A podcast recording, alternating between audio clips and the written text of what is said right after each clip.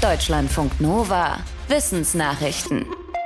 Bei der Erforschung von Sexualorganen im Tierreich gibt es weiterhin Nachholbedarf. Die Vielfalt bei den Penissen von Tierarten ist nämlich oft deutlich besser untersucht als die der Klitoris. Eine Forscherin aus Nottingham schreibt im Online-Magazin The Conversation, dass unter anderem gesellschaftliche Tabus und überwiegend männliche Forscher in der Vergangenheit dazu geführt haben, dass weibliche Geschlechtsorgane lange Zeit schlechter erforscht waren. Inzwischen wird das aber bei vielen Tierarten wie Schlangen, Delfinen oder Dromedaren nachgeholt. Das ist auch wichtig, um die Fortpflanzung besser zu verstehen. Denn laut der Forscherin gibt es Hinweise darauf, dass weibliche Orgasmen die Fruchtbarkeit erhöhen könnten. Und es zeichnet sich ab, wenn die männlichen Tiere einer Art einen Penis haben, dann lässt sich auch bei den Weibchen eine Klitoris finden. Man muss nur danach suchen.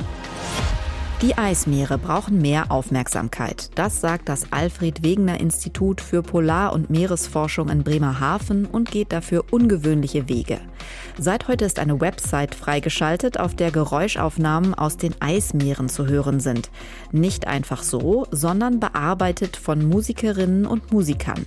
Sie haben die wissenschaftlichen Geräuschaufnahmen in Songs eingearbeitet.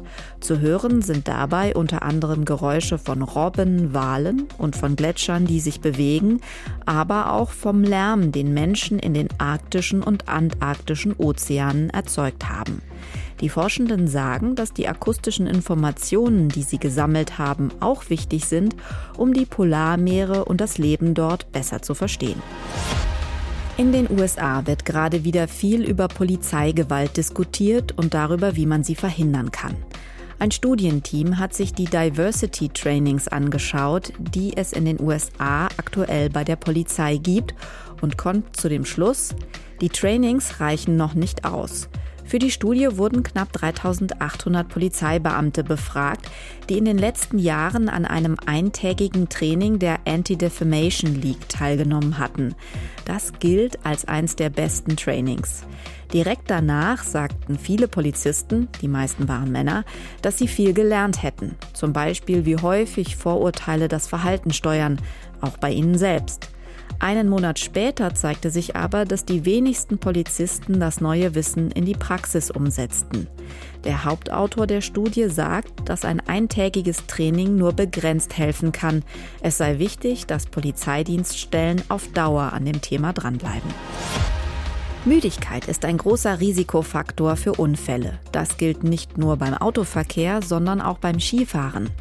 Ein Forschungsteam aus Österreich arbeitet an einem intelligenten Skischuh, der seinen Träger oder seine Trägerin so ähnlich wie ein Müdigkeitsalarm im Auto warnen soll, bevor es zu einem Unfall kommt. Wie die Zeitung Der Standard berichtet, haben die Forschenden dafür Sensordaten von 16 Testpersonen gesammelt, die zehnmal eine alpine Skiabfahrtsstrecke runterfuhren. Ausgewertet wurden Dinge wie die Atemrate oder die Genauigkeit bei den Skischwüngen.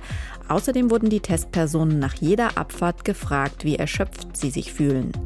Bei den Daten suchen die Forschenden nach Unregelmäßigkeiten, die als Frühwarnzeichen für Müdigkeit dienen könnten. Am Ende könnte dann ein Tonsignal im Skihelm anspringen oder ein Farbsignal auf dem Ski. Die Forschung läuft noch. Für diesen Winter sind weitere Tests mit Skischulen in Österreich geplant. Künstliche Intelligenz ist gerade ein Riesenthema, von Spracherkennung übers autonome Fahren bis hin zur Schreibsoftware ChatGPT. Bisher wird das Thema von Konzernen aus dem Westen und China dominiert. Wie das IT-Portal Heise schreibt, macht das Fachleuten aus afrikanischen Ländern Sorgen. Sie wollen vom globalen Norden nicht abgehängt oder ausgenutzt werden. Denn die Daten, mit denen KI gefüttert wird, haben meist nicht viel mit Afrika zu tun. Zum Beispiel ignoriert die bisherige Forschung zur Spracherkennung und Verarbeitung viele afrikanische Sprachen und damit die Sprachen von Millionen Menschen.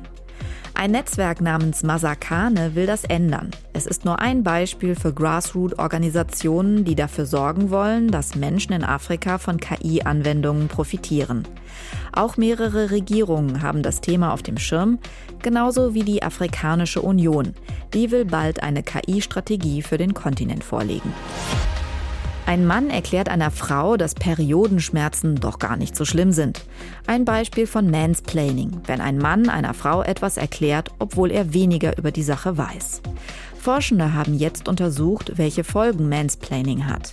Der Guardian berichtet über eine Studie in den USA, in der Frauen und Männer eine Jobsituation nachstellen sollten. In dem Experiment sind sie jeweils von einem Schauspieler des anderen Geschlechts in einer Sache belehrt worden. Ergebnis war, dass Frauen eher ihre Kompetenz in Frage gestellt sahen. Männer hingegen hätten sich allenfalls gedacht, dass die erklärende Person unhöflich war. Eine weitere Studie aus Kanada ist laut dem Guardian zu einem ähnlichen Ergebnis gekommen. Die Forschenden rufen Arbeitgebende auf, Mansplaining ernst zu nehmen. Arbeitnehmerinnen fühlten sich verunsichert und frustriert, manche wollten sogar kündigen. Die Quellen zu allen Studien in den Nachrichten findet ihr in den Show Notes. Deutschlandfunk Nova